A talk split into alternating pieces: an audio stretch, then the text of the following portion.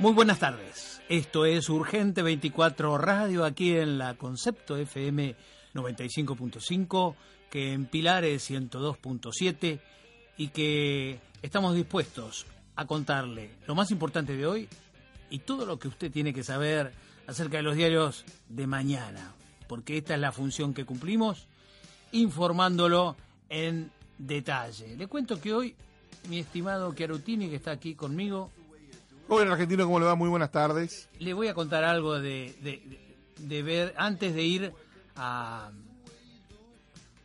a nuestros auspiciantes y a las noticias. Ajá. Tuve un día una, una, una, anécdota del día. Bien, a ver. Estaba, fui al gimnasio. Y, Para las rotativas, es título. Eh, fui al gimnasio a hacer un poco de cinta. ¿eh?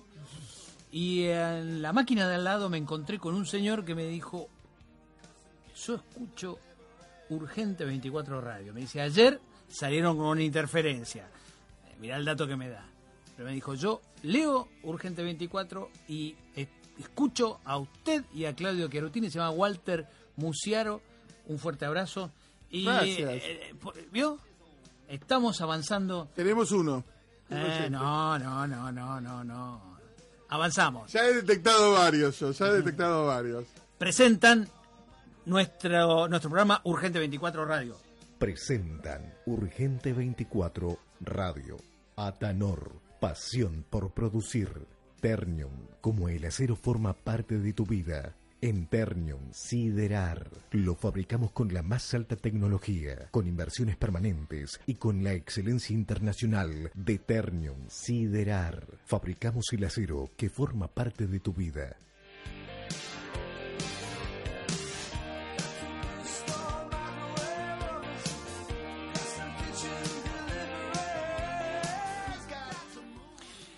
Claudio Chiarutini, muy buenas tardes. ¿Cuál es la noticia para usted más importante de esta jornada? Hasta ahora lo que va del día son dos, en mi forma de ver, el informe del legislador porteño Gustavo Vera, que informó que en la Villa ya 1 11 14 es territorio liberado con un ejército de 300 personas y 10 cocinas. Si usted recuerda, hace unos días yo le dije acá en este micrófono que por lo menos había tres, pero no tenía información de que fueran tantas.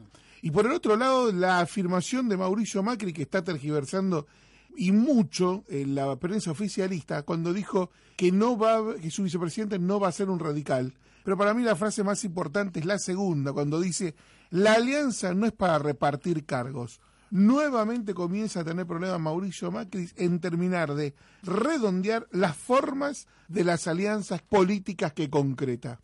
Jorge Rodríguez, buenas tardes. ¿Qué tal? Buenas tardes, ¿cómo estás? Eh, bien, eh, antes que nada eh, me presento, Edgar Maes, está conmigo Claudio Chiarutini, y le voy a presentar a nuestros oyentes quién es Jorge Rodríguez, porque es el hombre del día, probablemente sea el hombre de la semana o del mes, y, hay que presentarlo, porque Jorge Rodríguez es el autor del informe que todos conocen como el informe Vera, o el informe... ¿Cómo? Quiero una copia. No, está, lo podés bajar en internet, si entras a Urgente 24 te haces clic y lo bajás el PDF de 106 páginas.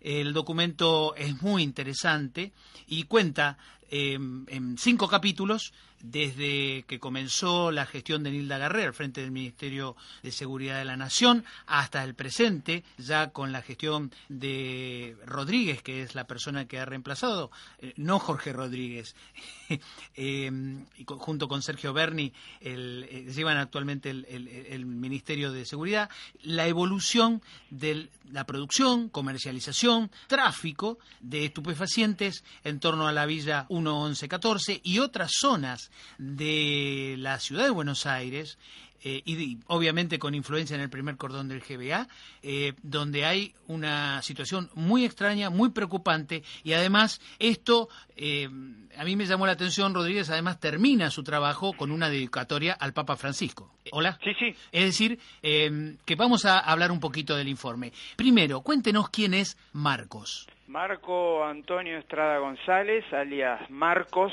o el Gordo, es un ex senderista, es integrante de una familia de dos, dos hermanos, seis hombres y seis mujeres, varios de los cuales también fueron senderistas. Eh, bueno, eh, vinieron a la Argentina y, bueno, después de la derrota del Sendero Luminoso, y como seguramente no sabían qué hacer y son malandras, empezaron a traficar cocaína. Hasta que en algún momento se les ocurrió este, empezar a producirla, buscaron los mecanismos para empezar a producirla. Así, de esta forma, hace 8 o 10 años, Argentina se transformó en un país productor de cocaína y hoy por hoy somos un importante exportador. Esto es importante, Rodríguez, que usted lo plantee, porque la tesis de, en general del Ministerio de Seguridad de la Nación y otras jurisdicciones estatales ha sido la Argentina no es país productor, es solamente un país intermediario. Eh, esto es falso. Somos país productor con una gran cantidad de, de, centros de producción eh, llamados cocinas, ¿no es verdad? Sí, en realidad los llamamos cocinas, pero son laboratorios. Si vos entras a uno de, de estos lugares, yo acá no entré, pero sí en Perú, este, entras y es eh, Remers o Serge Abandome. Claro, perdón, perdón, creo que hay que poner una diferencia. No confundamos la producción de droga natural, que es decir, cocaína o marihuana, que nace en la naturaleza en ciertas áreas geográficas, por eso es productor, a industrialización. Lo que estamos viendo son estos laboratorios industrializan droga supuesto. claro, o sea, hacen el proceso, procesos industriales. Vos tenés la planta de coca, se extrae la hoja, hay un término de unas seis horas aproximadamente para hacer la primer pisada. No puedo.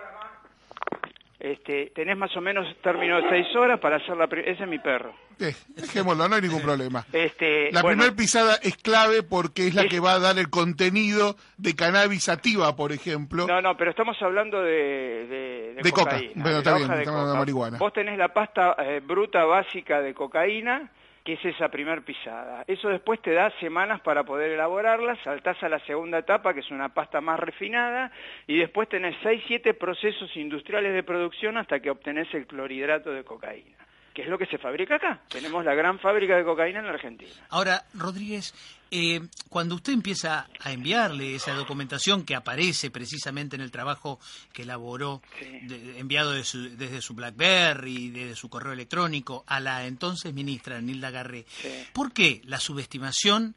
O bien el, el, no me importa o no es trascendente y todas las vueltas que estamos dando desde hace cuatro o cinco años con este tema. Bueno, a ver, para ubicarnos, mi anteúltimo viaje a Lima, Perú, anteúltimo de hace dos años, en el otro diciembre, dos diciembre para atrás, me dijeron, Marcos le paga a tu gobierno 20 millones de pesos por mes.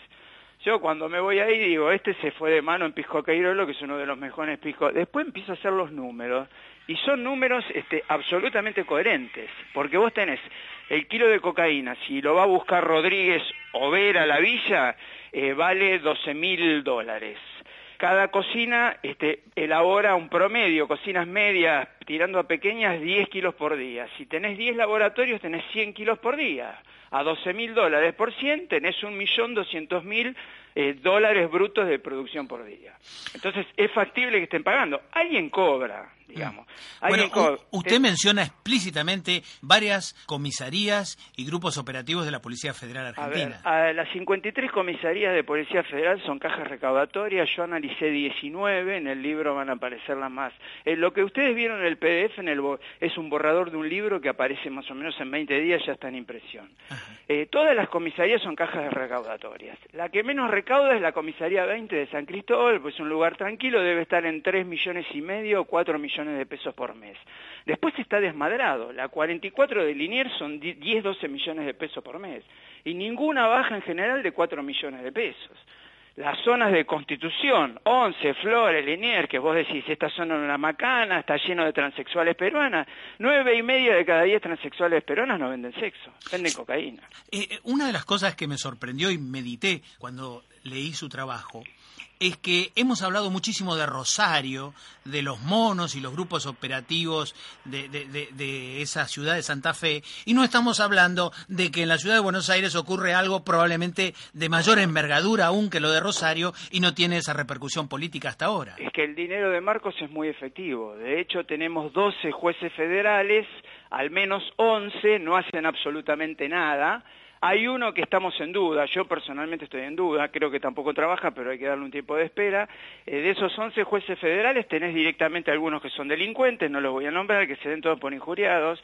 Algunos son delincuentes, otros son inoperantes Y otros tienen temor, pero si tienen temor que renuncien. Un juez federal está ganando 130 mil pesos por mes, esto está ocultado. Un fiscal federal gana 90 mil pesos por mes. Y no estoy poniendo la plata que a todos les ponía Estiuso, ni la plata que les ponía la DEA. ¿Está claro?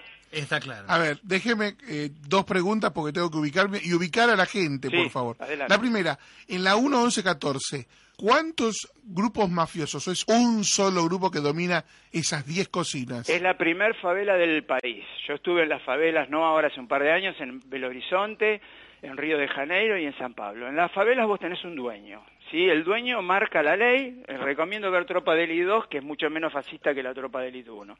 En, en la favela el dueño marca la ley. Es la ley, es la constitución, es la autoridad. Sí, sí. Acá, en, en las 15 manzanas del territorio liberado peruano, que si tienen el mapa la van a ubicar Bonorino, Riestra, Varela, todo lo demás, este, Perito Moreno, Varela, el Club ese circuito son 15 manzanas que están en poder de la organización. Bien, esta organización tiene contactos con qué grupos internacionales? No, ellos son ellos. Esos son ellos, o sea que ellos eh, que comienzan con la punta en Perú y vienen hasta acá. Sí, están instalados acá y tienen una pata en Perú. De hecho, hace dos años yo ubiqué la agencia de empleo donde contratan a la gente para mandar acá, la financiera donde lavan el dinero y qué más ubiqué. Y una casa, una safe house, una casa segura donde guardan la gente 48 horas porque la mayoría vienen con falsa documentación porque tienen, tienen antecedentes. Garré no hizo nada con el tema. Jorge, a ver, Jorge Rodríguez, dígame quién es Jorge Rodríguez, porque lo primero que genera es cómo este hombre tiene toda esta información, obviamente investigó, pero en qué marco estuvo en la favela o estuvo en Perú. Segundo, en qué marco presentó esos informes y nadie dio bolilla. Y lo tercero que me preocupa mucho es su seguridad. Eh, bueno, a mí yo soy humano, algo también me preocupa, creo que ahora me están poniendo custodia, ya tuve custodia. Eh, yo le escribí una carta a Garré a la semana que... Pero perdóneme, Rodríguez, usted es un vecino, es abogado, es sociólogo. Este, ¿Cómo llega a este Te tema? habrán dicho que yo soy licenciado en economía, tengo un Eh, par Eso de está doc- presentado en... Bien. en- en- Porque- pero la gente no leyó el libro y entonces estamos a un montón de gente que no conocen al señor Jorge Rodríguez. Bueno, a ver, yo Quiero nunca pertenecí... presentárselo. A ver, va- vamos a aventar fantasmas, como se dice. no, claro, por ahí. Nunca pertenecí a ninguna fuerza de seguridad. Bien, perfecto. Tuve una ¿eh? semana de desaparecido. No en esta dictadura, sino en la anterior, en el 72, a los 17 años me tuvieron en un pozo de la bonaerense acusándome de tomar un pueblo. A los 17 años. Mi compañera terminó en la Escuela de Mecánica de la Armada, Alicia Noemí Siman, en uno de los vuelos de la muerte. Explico esto para que vean que yo no tengo absolutamente nada que ver con ninguna fuerza de seguridad, ni la CIDE, ni escuché estupideces ahí de la DEA, no sé qué otras huevadas, para decirlo. Huevada en peruano no es una mala palabra. Sí, señor. Este, yo me formé obviamente en una militancia setentista y formé parte de una organización político-militar que no pienso nombrar, que no viene al caso, Bien. marxista. Este, me capacité en otro país extranjero en inteligencia contra inteligencia. No sé si con esto aventamos fantasma o estamos más confundidos. Perfecto, bárbaro. ¿En el marco de qué hace usted esta investigación? Bueno, yo viví muy cerca de la villa Ah. y tuve dos momentos grandes de desocupación. Trabajé entre comillas de remisero, porque eso no es un trabajo, en remiserías ubicadas muy cerca de la villa. Y después hice algunas tareas sociales no partidarias, ayudando a los curitas de la villa y de los alrededores. Entraba en la villa en los terrenos más peligrosos y ya se sabían determinadas cosas. Estamos hablando de hace cerca de 10 años.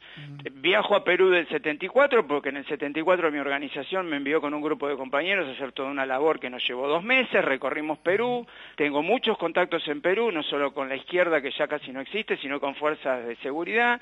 Lo conocí a Cabi Mael Guzmán, el líder de Sendero Luminoso en el año 85, porque yo hacía una colaboración ad honorem con las madres de Plaza de Mayo que terminan después rompiendo la organización para separarse de Bonafini y Sociedad Anónima.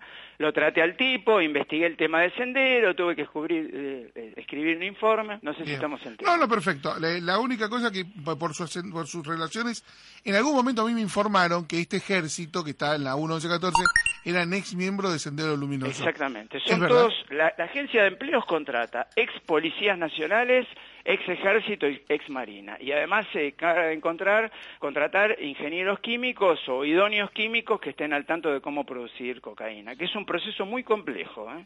Ahora, sí, sí, sí. eh, Eh, lo, de- lo que vemos en Breaking Bad no es una fantasía en cuanto a las instalaciones y las cosas que No, uno no, realiza. para nada. Lo que pasa es que esas son drogas de diseño sintético. Claro, justamente, la diferencia, pero digo, hay que tener toda una No, no, sí, infraestructura sí, y una, A la- para generar la cantidad de droga que usted cuenta, estamos hablando de tener camiones y una logística importante. A ver, la pasta básica entra por, por los pasos liberados por el gobierno nacional, o mejor dicho, por la señora Garré y los dos que la sucedieron, que son pasos... Yo crucé a Bolivia hace un año y pico, nadie me paró, volví de Bolivia, nadie me paró, tierra de descontrol, están los gendarmes en Buenos Aires, no se sabe para qué, los ríos están liberados... Bueno, ese, ese es el punto. Bueno. ese es el punto. Vos entrás cualquier cosa. Gendarme. Yo, sí, Est- Está en la parte final de su informe, en el quinto capítulo. sí. ¿Sí?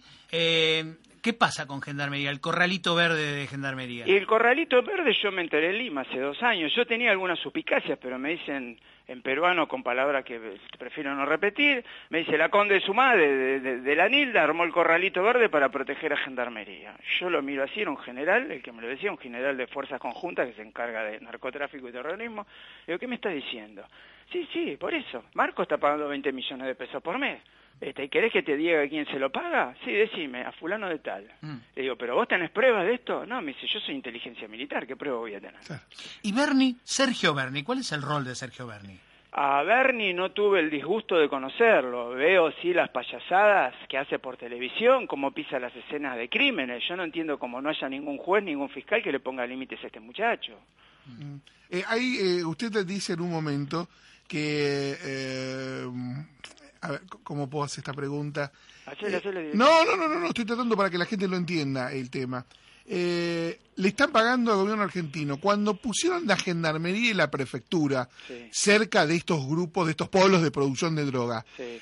¿Fue para protegerlos a esos grupos o fue para que cierta oficialidad comenzara a tener contactos con ellos para poder hacer negocios con ellos más adelante cuando estuvieran en sus puntos sobre las fronteras? Interesante la segunda hipótesis. Yo te puedo hablar de la primera. Hace mucho tiempo Gendarmería no entra más en los pasillos y en las calles internas. Tienen orden de no entrar. De hecho, yo entré con ellos hasta marzo, dos, dos meses antes que me eche Garré, después que la echen a ella. Estamos hablando de marzo de 2013. Ahí ya tenían orden de no entrar. Entonces yo le dije en un segundo comandante, le digo, negro, no te preocupes, entro solo. Me dice, pero vas a entrar con el chaleco antibala. ¿Y cómo querés que entre con un escarbé? Claro. No, me dice, para que te armo un pelotón y entramos con vos, pero que no se entere nadie. Es más, yo escribí un informe diciendo que entré Pero se puede entrar. ¿Cómo? Se puede entrar. Es decir, A comprar sí se puede. no, no, no, no, digo. Nadie te va a robar. No, no. Los peruanos lo maten, roban No, no. a vos que sos cliente, le vuelan la cabeza delante tuyo. No, estoy pensando en un procedimiento como se hizo en Río de Janeiro cuando con fuerzas militares se entró a la favela. Eh, tenemos el procedimiento escrito, lo tenemos Claro. escrito.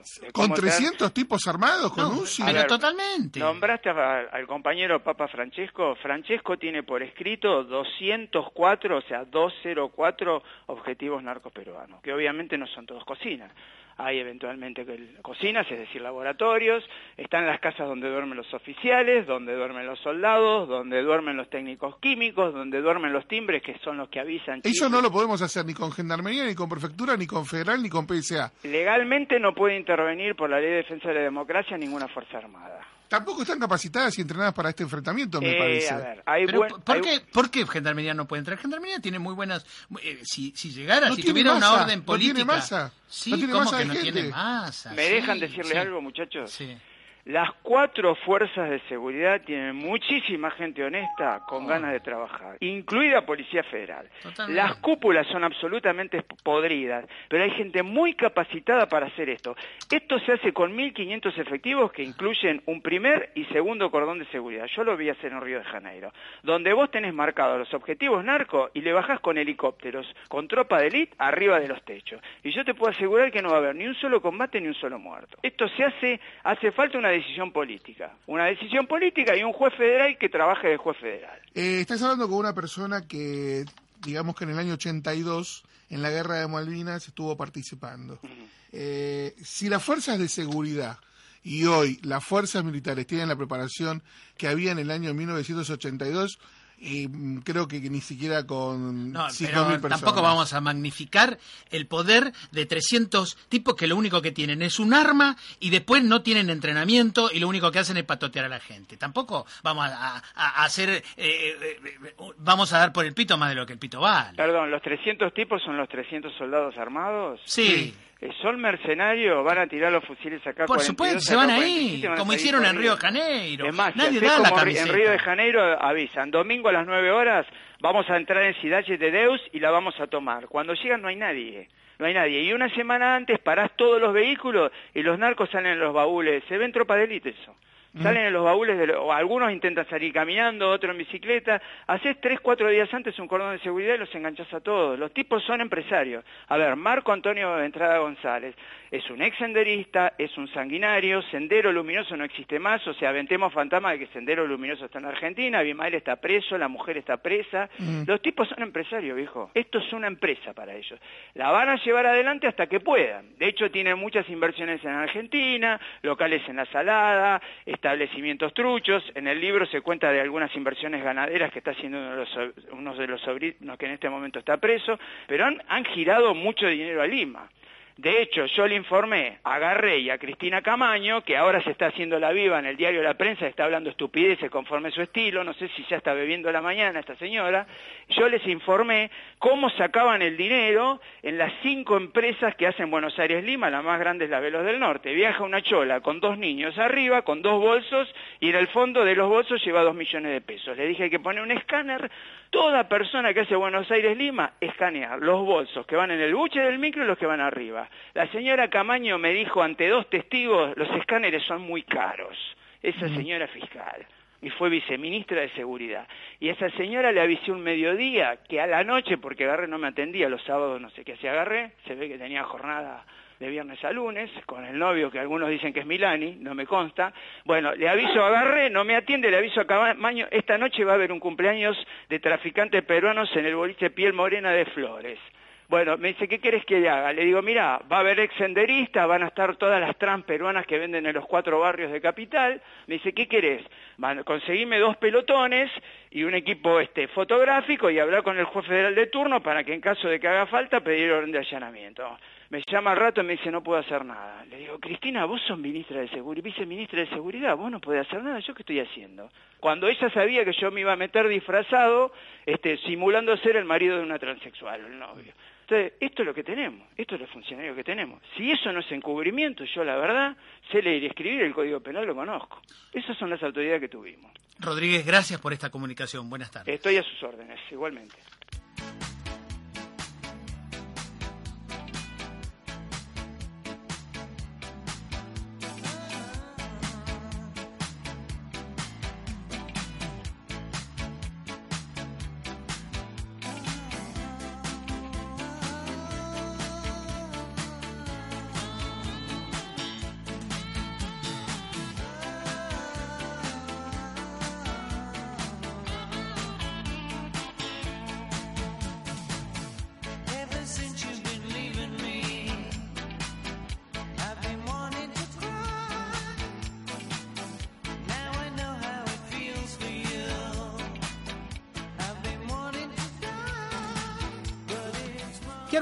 Estoy tratando de reaccionar todavía ante la charla, ante los datos aportados, ante...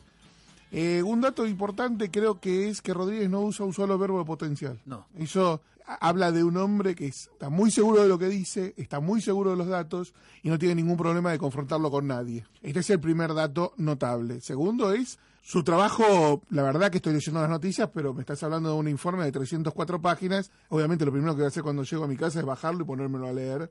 Con una cosa que es notable, el, capítulo quinto, el capítulo quinto tiene las presentaciones al final, digamos, los agradecimientos al final. Y a quien le agradece, Rodríguez, es al Papa Francisco, entre otras personas, pero no ahorra ningún tipo de comentario al respecto. O sea, eh, lo habla tranquilamente y lo dice durante la charla. Francisco Este es tiene el- 204 puntos o 207 puntos para este poder hacer donde están de, de temas de narcotráfico.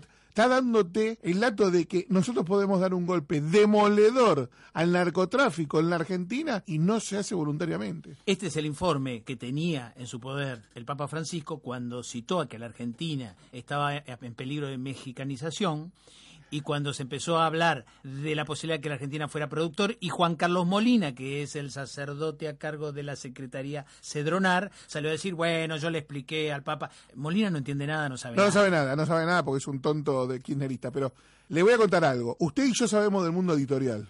Rodrigo nos acaba de decir que el libro va a estar dos días, eh, dos meses, dos semanas va a estar en, en la calle. La producción de un libro son dos meses. Si usted le agarra el día uno que abra Francisco, es cuando el libro entró en imprenta. No es casual. Lo que hizo el Papa fue con su declaración habilitar la presentación de ese libro, de este informe y de que este tema, ¿sabes qué?, entre en campaña. ¿Te parece que va a entrar en campaña? Si alguien quiere seguir teniendo la fotito con Francisco, va a tener que tomar este tema.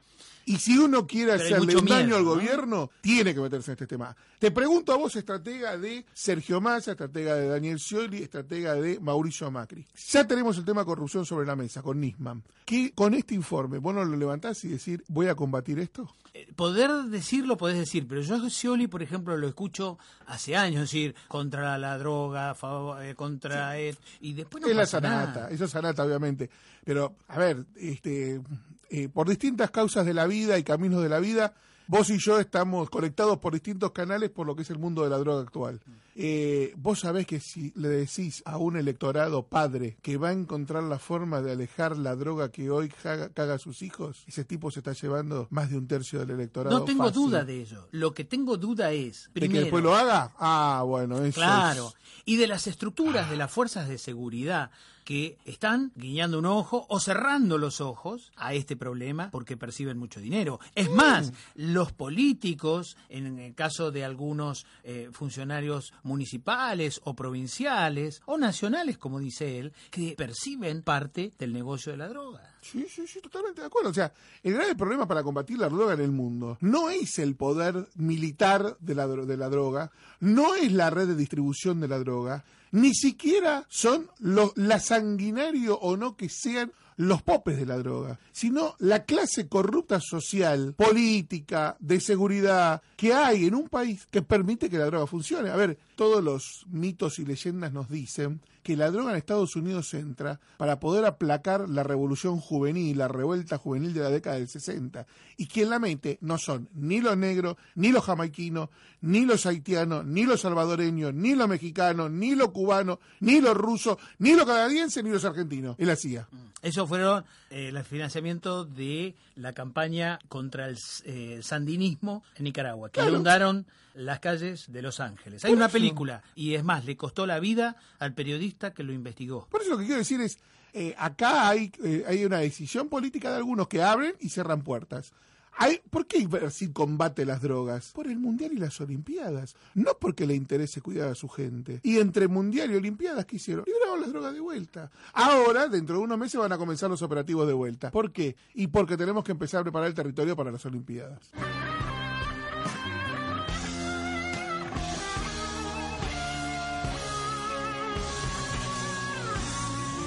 Usted está escuchando Urgente 24 Radio por concepto FM 955. Espacio publicitario. Soy Edgar Meinhardt, lo espero aquí, 18 horas en concepto, 95.5 con Urgente 24 Radio.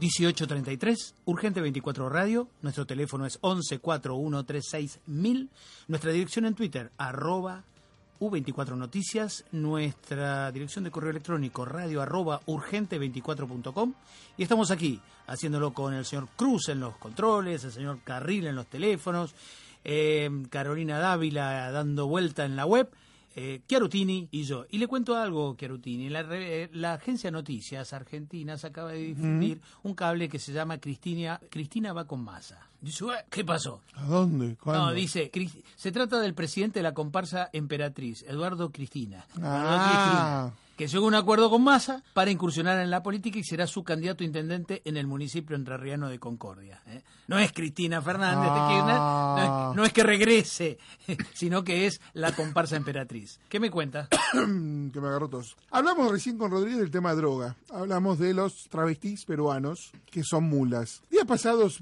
uno de mis taxistas de, de noche eh, me dice, había ido a comer con un amigo, me dice, tengo que volver a este lugar. ¿Por qué? Porque me agarraron en la puerta dos extranjeros y me pidieron ir a conocer unas señoritas. Bueno, le digo, ¿y dónde lo vas a llevar? Porque están la mayoría de los cabarets cerrados. Me dice, no, sabés que se nos acabó el negocio a los taxistas. Porque antes ibas a un cabaret, llevabas una o dos personas y te pagaban 150 mangos por cabeza. Dice, ahora tenés que llevarlo a bares, Ah. pero no te pagan nada. ¿Cómo bares? Sí, sí. Le digo, ¿hay alguno en el camino a casa? Sí, mostrámelo. Y en realidad son bares con luces muy particulares, abiertos a la gente, que hay una serie de señoritas adentro. Vos entras, charlas, generás, al tomás algo, generás el negocio y te vas afuera, que generalmente es una breve transitorio. Ajá. Acaba de conocerse un fallo del juzgado en lo penal contravencional y de falta del Poder Judicial de la ciudad que, se, declara ilegítimas las clausuras y multas que el gobierno de la ciudad de Buenos Aires realizó y realiza sobre los prostíbulos y domicilios de trabajadoras sexuales. El fallo es de la jueza Natalia Molina y es por la falta de regulación específica de los servicios personales de tipo sexual en la ciudad de Buenos Aires. En el mes de septiembre del 2014 se presentó en la legislatura porteña un proyecto para habilitar locales donde se brinde el servicio sexual. O sea, volver al viejo y querido puterío de la década de 1910 y 20. Bueno, eso es lo que se quería.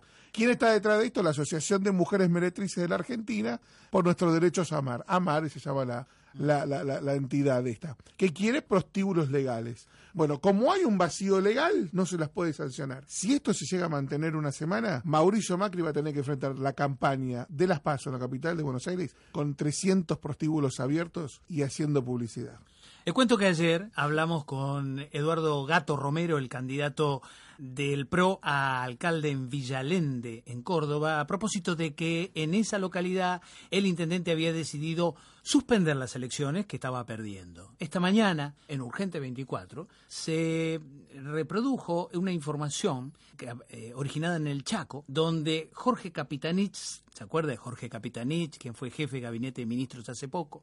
Hasta hace poco regresó a la gobernación de Chaco y es candidato o precandidato a intendente de resistencia, pero los números no le estarían dando. Y entonces en la legislatura provincial se impulsaron dos proyectos para ayudarlo. Uno es eliminar las elecciones primarias en esa provincia. Otro es que una misma persona pueda postularse a más de un cargo. En este caso, Coqui podría ser también candidato a una banca de diputado nacional por las dudas que no pueda ser intendente de resistencia. Por este tema, estamos en comunicación con Adrián Belef, que es convencional nacional por la UCR, es decir, estuvo en Gualeguaychú, Entre Ríos, hace, unas, hace una y además en el Chaco es el apoderado de la alianza Vamos Chaco. Buenas tardes, Adrián. Hola, ¿qué tal? Buenas tardes, eh, buenas tardes a la audiencia. ¿Cómo, a ver, cuéntenos, ¿qué es lo que está pasando en Chaco? Sí, Básicamente, primero- en- primero- sí. Primero comentarte que en realidad eh, lo- la- el primer proyecto presentado que hacías mención era de darle la, la, la, la super ley Capitanich, digamos, como decimos nosotros, de darle la posibilidad de ser candidato a diputado provincial, intendente o concejal, que es lo único que se elige en las pasos provinciales, digamos, acá no, no, no se eligen diputados nacionales hasta que esté la, la, la, paso, o por lo menos precandidato, hasta que estén las pasos nacionales, que eso va a venir recién este, en agosto con el calendario nacional, ¿no es cierto? Ajá. Pero eh, este, primero, ah, eh, acá hubo, en realidad hubieron tres, tres proyectos de ley presentados. Eh, el primer proyecto que fue para modificar eh, todo lo que significaba la publicidad y la cartelería, y te tengo que decir que la provincia del Chaco está inundada, y puede cualquiera que venga a dar fe de ello, inundada con cartelería eh, exagerada de este, funcionarios o exfuncionarios de, del gobierno provincial que antes estaban con el anterior gobernador y ahora este, algunos han tenido que regresar a sus este, actividades, otros este, intendentes, otros en algunas otras áreas. Pero eh, la primera hablaba de un poco de, de, de, ceñirse al, a los plazos electorales para el tema de la publicidad y de la propaganda electoral. Y eh, que ese podría no, sé, no, no llegar a tener mayores problemas porque es el cumplimiento de la ley. También tengo que decir que el impulsor de la ley, del fin de Capitanich, eh, Aguilar fue el primer violador de esa ley porque eh, fue uno de los primeros carteles que aparecieron diciendo Aguilar gobernador, cuando no lo podría decir, ¿no es cierto? Más allá que uno O legalmente... sea, hay una la infracción, trampa, hay una infracción Hay una a la normativa publicitaria exacto. para las Es- elecciones. esa, esa infracción no tiene ninguna punición, no tiene ninguna sanción, más allá de un tirón de oreja al tribunal que le dice Mm. sacar los carteles y nada más. Si uno quiere lo saca y si no, no lo saca. Esa es la Pero- realidad, digamos. Pero, la- eh, eh, para no perdernos, el otro Sí. tema es que eh, se podría eliminar las pasos para esos Bien, cargos. bien, ahí, ahí vamos, ahí vamos. Eh, este, la ley Paso fue impulsada por el gobierno, por Capitanich, con la mayoría de Capitanich si bien hubo algún consenso con los partidos en su momento, eh, se aplicó a la mayoría para la sanción de la ley. Perfecto. A partir de ahí empezaron a aparecer estos nuevos proyectos. Después sigue el otro proyecto que era este de darle la posibilidad de presentarse en varios. Y ahora aparece el miércoles, el día de la sesión, acá en la, en la, en la provincia del Chaco, aparece a última hora, muy traído de los pelos, un proyecto que tiene dos renglones y que dice uno, eh, la ley PASO 7141, que es la ley provincial, y adhiérase a la PASO nacional.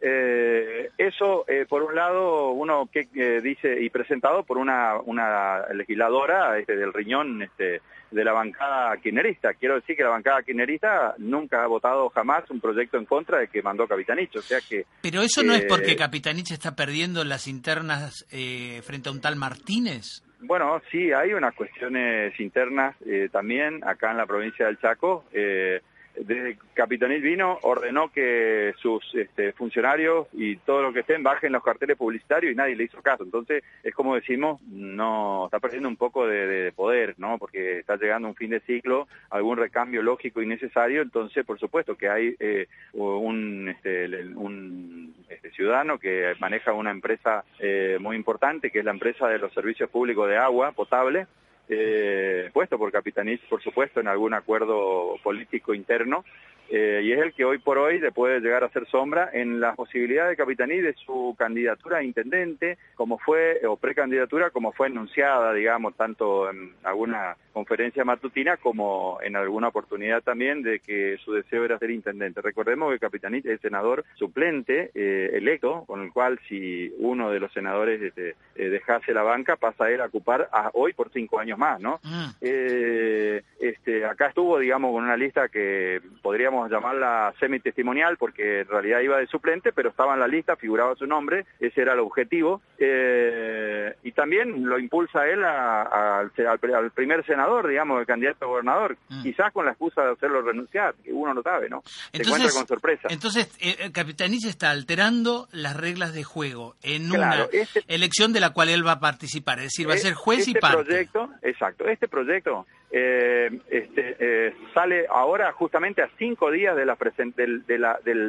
vencimiento del plazo para las alianzas electorales. Le quiero decir que hoy nosotros hemos constituido nuestra alianza electoral con más de 10 partidos políticos, este, eh, que es la que justamente usted mencionaba, Vamos Chaco, eh, y las reglas del juego deben ser claras en democracia, ¿no es cierto? Para todos los partidos políticos y no te la pueden cambiar a cinco días de, de la presentación de las alianzas y a 10 días de la presentación de la lista de candidatos. Se Acá hicieron, vota el 20 se hicieron una presentación de recurso de amparo, alguna... No, no, nada, ningún, nada, porque como esto está todavía en, en, el, en, en el, digamos, en la sede legislativa, eh, los legisladores tienen derecho a discutir y, y si saliera la ley, uno tiene derecho a actuar este, jurídicamente si es que considera que se siente perjudicado. ¿no es ¿Hay corrupción en la administración Capitanich? Bueno, él, él propiamente denunció eh, un faltante de 500 millones de pesos hace como dos años, ¿no? Entre los funcionarios, etcétera, etcétera. ¿Hubo algún preso por ese está. tema? Jamás, hasta Ah. la fecha ninguno. Eh, sé que todo el mundo sabe eh, de que hay una, de que eh, cuando él asumió, por lo menos en este último tiempo, está intentando este, hacer algunas auditorías este, sobre los eh, manejo o desmanejo de los funcionarios que, que estuvieron este, hasta hace poco. No sabemos si eso es parte de la interna eh, para decir yo no soy parte de esto o si es más de lo mismo, digamos, de, de- de tratar de, de disfrazar eh, con alguna acción este, lo que no hoy por hoy quizás no pueda llegar a la capitanía a defender.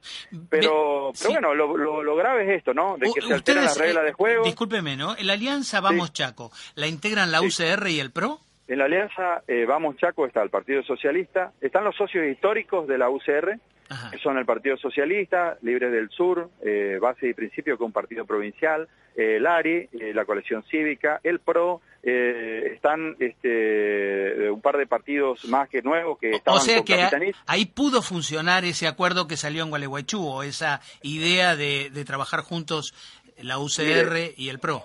Eh, Gualeguaychú fue muy particular eh, en este en este tema porque nosotros apostamos como tenemos elecciones constitucionalmente separadas de las digo constitucionalmente porque hay una manda constitucional que impide que las elecciones presidenciales vayan con las de gobernador. Eh, entonces, como tenemos elecciones separadas, nosotros este, apostamos al modelo Mendoza, ¿no? Donde sabemos que tenemos una candidata muy fuerte que hoy tiene casi el 42, 43% de intención de voto en este momento. Aida eh, Ayala. mediciones, Aida Ayala, este, y apostamos a que todos, eh, digamos, eh, el, el partido y los partidos que componen la, la alianza y los otros partidos que hoy quieren estar eh, con nosotros, eh, este, confluir en una sola candidatura, porque ha sido proclamada por la Convención Provincial de la Unión Cívica Radical y porque hay un reconocimiento de todos los partidos que antes éramos, le digo, la última alianza fuimos cinco partidos, hoy ya estamos en el doble y estamos trabajando para que el día 25 completen esta o complementen esta alianza alrededor de cinco o seis partidos más, porque los mismos partidos que están con Capitanich hoy están viniendo este, con nosotros a, a cerrar en el entendimiento de que, de que bueno, hay un, se viene un cambio en la provincia, ¿no? Y eso es lo que quizás asusta también. Adrián Vélez, gracias por esta comunicación. Buenas tardes. Gracias a ustedes y a sus órdenes.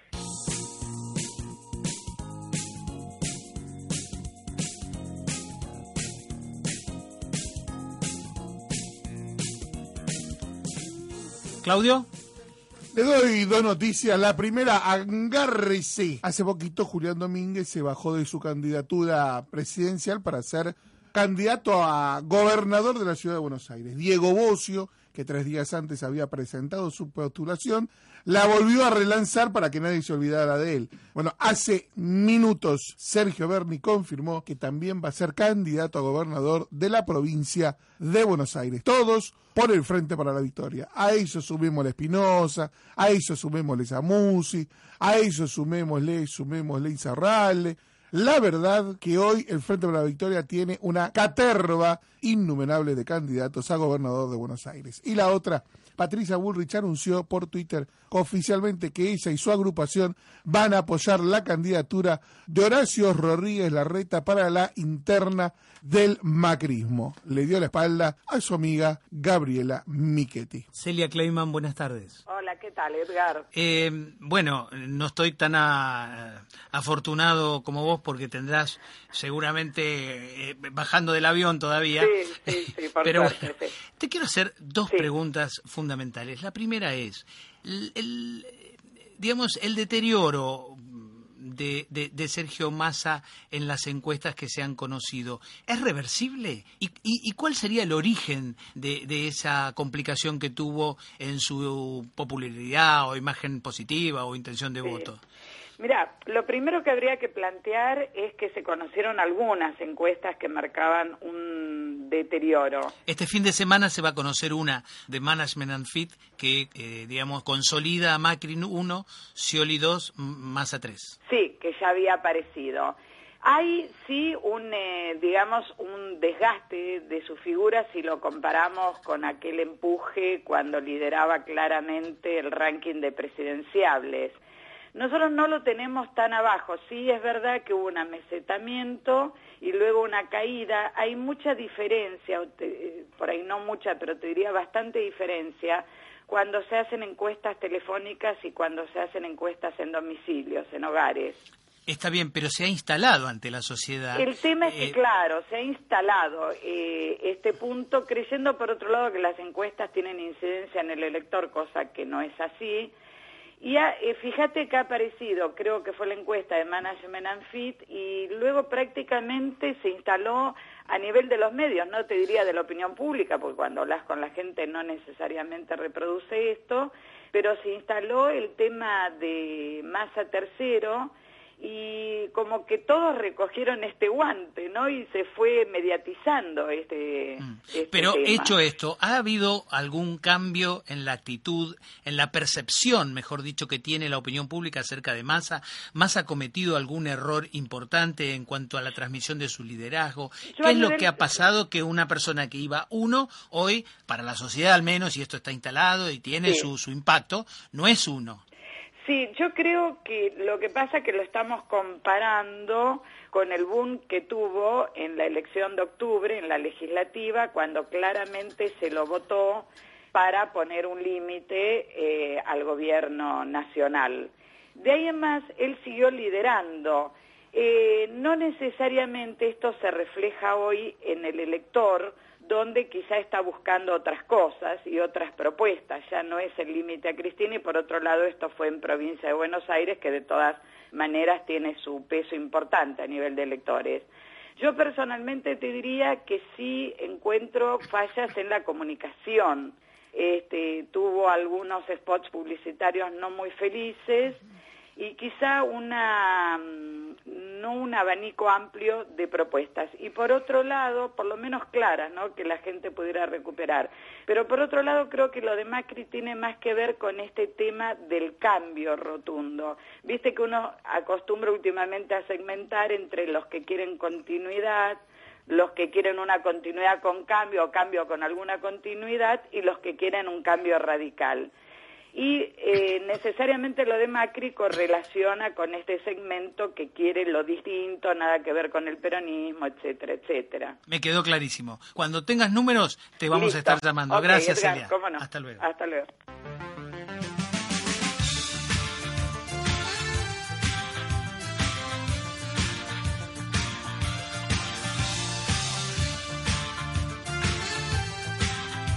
Y ahora le tengo que hacer la pregunta a Chiarutini. ¿Por qué Chiarutini, eh, eh, podríamos decir, Massa ha declinado? Básicamente porque dejó de generar hechos políticos. Dejó de generar hechos políticos que impactaran y que mostraran que había un nuevo polo de poder. Cuando empezó a sumar intendentes, lo que decía uno, bueno, el Frente de la Victoria se resquebraja y comienza a sumar gente. Cuando comienza a sumar radicales, en realidad le permite a él crecer electoralmente, pero no fue visto como un descascaramiento del gobierno nacional. La oposición, que es el gran voto de Sergio Massa, donde tiene que él abrevar a su voto, la incorporación de radicales la vio como parte de un acuerdo político, no como un crecimiento. Y lo cierto es que se quedó estancado. ¿Cuándo fue la última vez que anunció el pase de un intendente? ¿Algún legislador? ¿Algún bloque municipalista?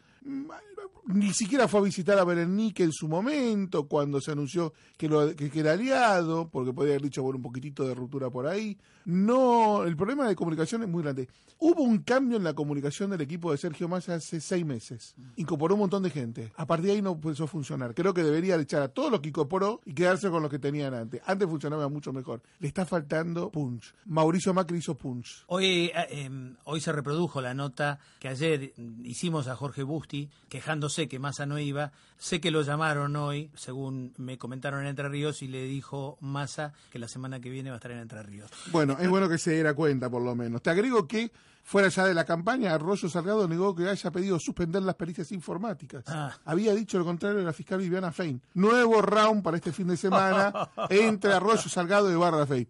Yo arreglaría esto en una lucha de barro transmitida por la televisión pública en 678. Ricardo Mangano, buenas tardes. ¿Cómo te va, Edgar? ¿Cómo estás, Ricardo?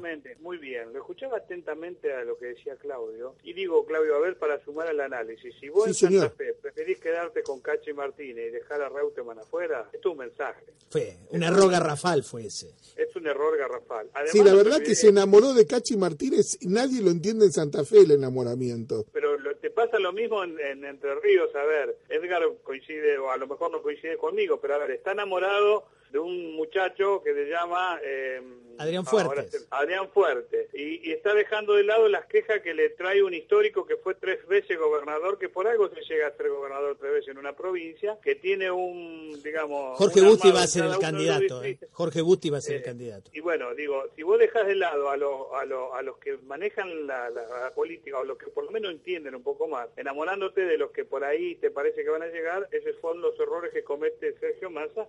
Y no vaya a hacer cosa que empiecen a irse más peronistas hacia el sector del PRO. Les voy a contar algo. Hay algo que se llama inteligencia terror, de, de territory, algo así, que es una nueva tendencia en ciencias políticas, en marketing político, que es, cuando vos vas a entrar a un distrito, tenés que hacer un mapa complejo, es muy difícil de realizar, del territorio. ¿Quiénes lideran? ¿Quiénes los lideran? ¿Quiénes mandan? ¿Quiénes no mandan? ¿Cuántos votos tiene cada uno? Bueno, creo que a Sergio Massa le han hecho muy mal el mapa en muchas provincias, en Entre Ríos, en Santa Fe, creo que en Mendoza, creo que en Córdoba. Sí se lo hicieron bien para los En radicales. Capital Federal, En en, Capital Federal. Es pésimo el armado que se ha tenido. No se trabajó nunca bien. ¿Saben cuántas líneas internas y lanzamiento de líneas internas del masismo hubo en Capital ante el armado de la lista? Cinco. Ninguno le tenía más de 0,1% de los votos. Así es. Entonces, digo, hay errores profundos en ese armado cuando tiene un tipo brillante como Juanjo Álvarez, que tiene muchas críticas, pero no se puede negar que ha sido un armador interesante, en donde creo que hay alguna gente que mete la cola y no ayuda. Y yo, y yo no quiero echar más leña al fuego. Fíjate que vos decís que Macri hace punch eh, mientras le falta el punch a Sergio Massa.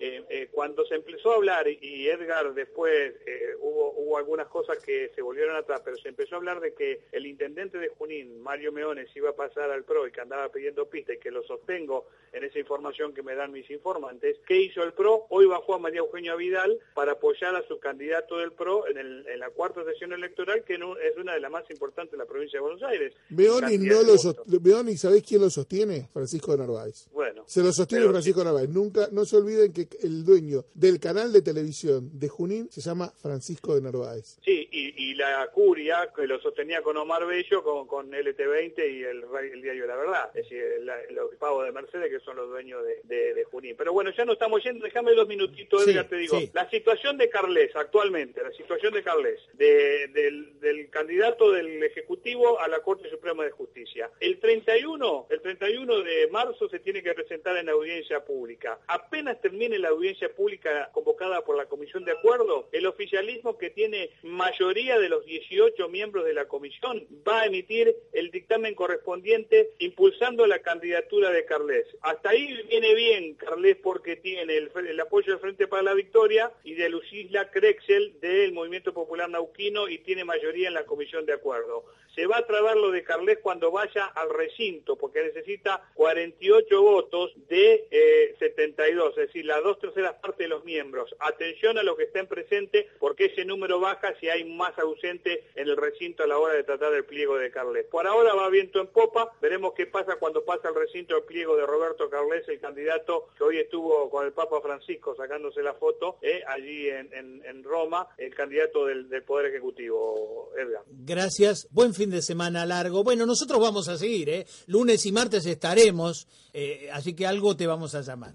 Eh, ¿Cómo Un no? fuerte Sí, abrazo, vamos a Ricardo. estar, vamos a estar, claro.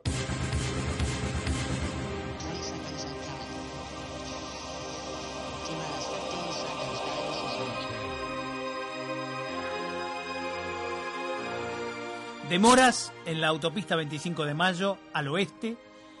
eh, demoras en la autopista 9 de julio hacia el sur. General Paz en ambos sentidos, demoradísima. Panamericana al norte, un horror. Trabas en los puentes Porredón y La Noria. Todo el mundo se quiere ir tempranito. ¿Travestis? ¿Cómo? ¿Hay travestis? ¿Chatán? ¿No? Peruanos. ¿Peruanos? ¿A cuánto gramos? Bien. Seguimos con el miedo. Cada argentino se tendrá que hacer cargo del proyecto de país que elige.